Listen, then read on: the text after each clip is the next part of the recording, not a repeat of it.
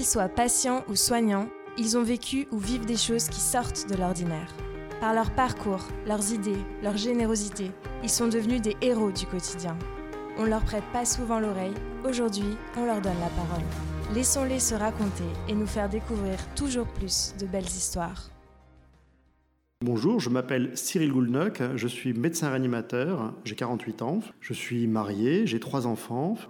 Je travaille à l'hôpital privé Jacques Cartier depuis maintenant 2004 hein, et j'étais euh, initialement, je travaillais à l'assistance publique dans un hôpital parisien.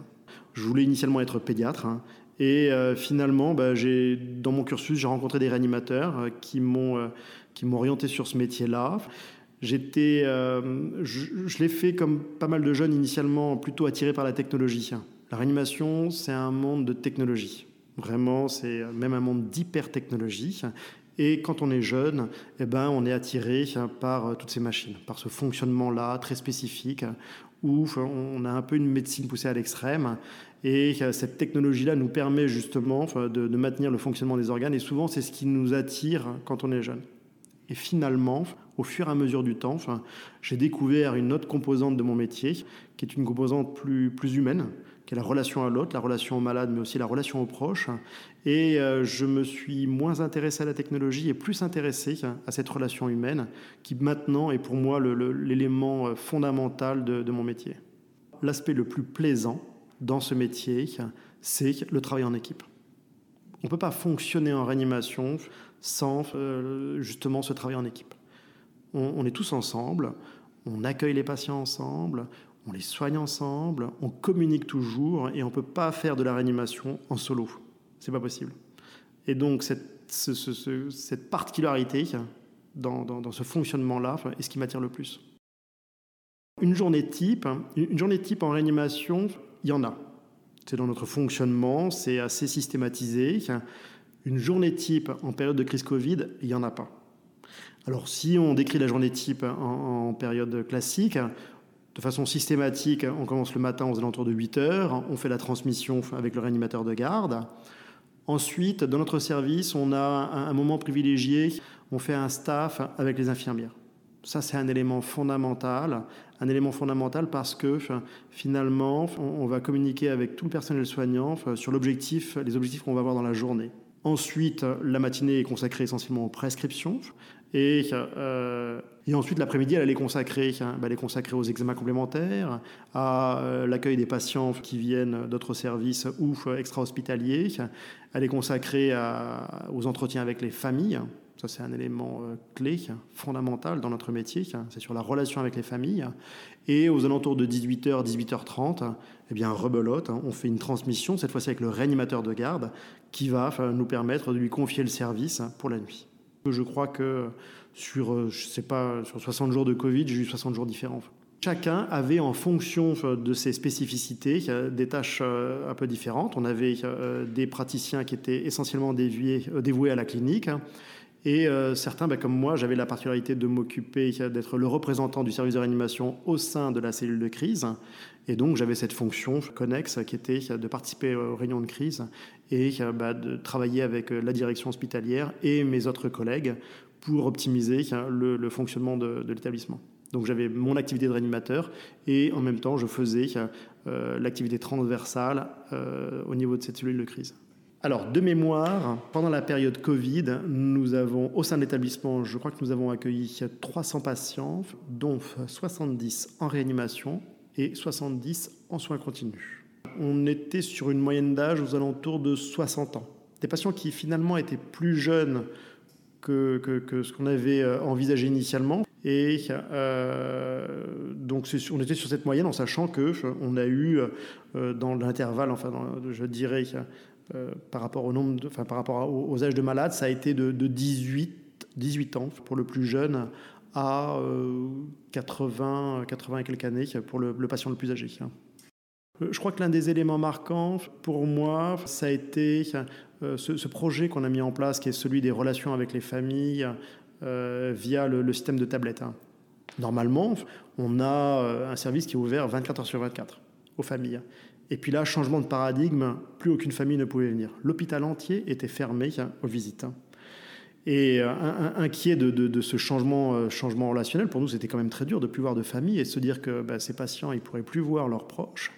on a mis en place un système de tablettes et on n'avait pas anticipé à quel point ça serait chargé en émotions que d'établir des contacts avec les proches chez les patients qui euh, n'étaient plus euh, euh, sous ventilation mécanique. Puisqu'en fait, dès l'instant où ils étaient conscients, on pouvait leur demander leur accord pour entrer en contact avec eux. Et dans ce contexte-là, ben, on leur donnait la possibilité d'entrer en contact avec leurs proches. Et, et c'était des moments assez forts. c'était une formidable aventure humaine hein, parce que on a eu la chance de pouvoir se préparer. On a eu la chance de pouvoir anticiper l'arrivée de la vague et dans ce contexte, on a abordé cette période très difficile avec une bonne préparation en amont. Mais si on a pu le faire, c'est parce que il y a des établissements qui ont accueilli les premiers patients et que ça nous a laissé le temps de le faire. Je pense que c'est aussi là tout le fonctionnement, toute la solidarité qu'il y a eu au sein du bassin Île-de-France.